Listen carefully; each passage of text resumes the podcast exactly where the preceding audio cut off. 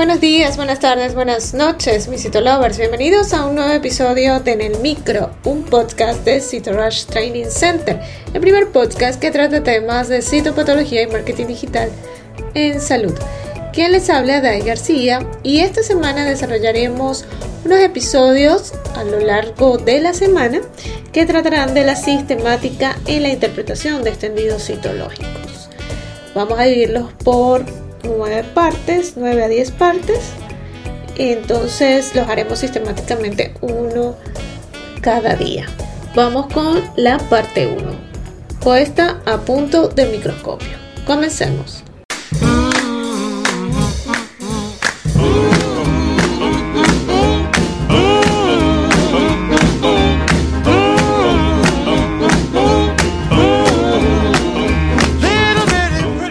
Como les decía, esta semana iniciaremos la sistemática para la interpretación de los extendidos citológicos.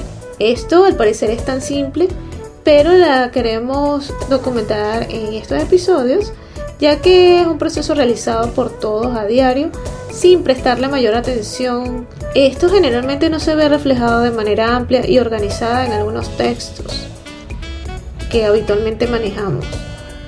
Quizás porque siempre se da por sabido pero olvidamos que es un primer paso para dar en nuestra formación como psicotecnólogos.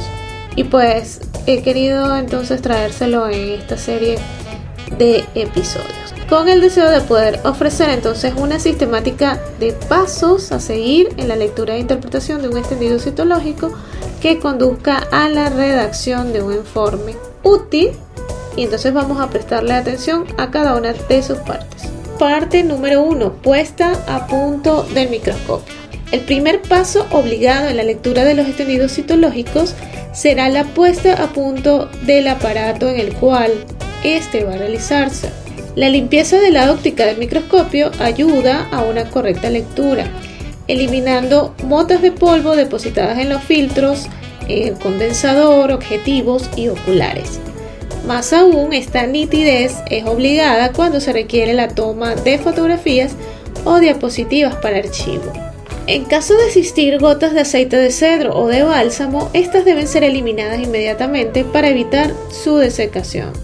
Si esto hubiese ocurrido, será preciso entonces humedecer el paño en una solución disolvente, sileno o alcohol, una o dos veces al año, pues también es conveniente la revisión del microscopio por el técnico de la casa proveedora para un ajuste perfecto y el reemplazo de las piezas defectuosas.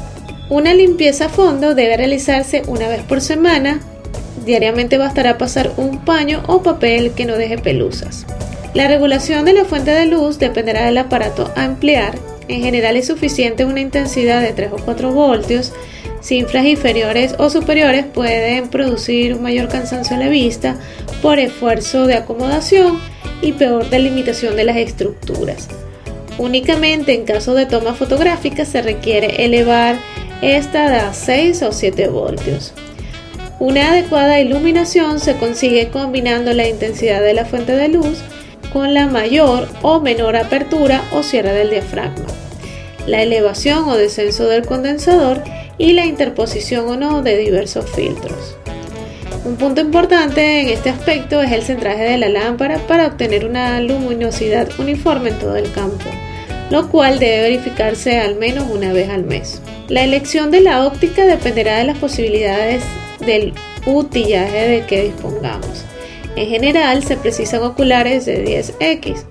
También es útil disponer de un ocular micrométrico sobre todo para familiarizar a los alumnos en la medida de las dimensiones habituales de los elementos que podemos encontrar en el frotis.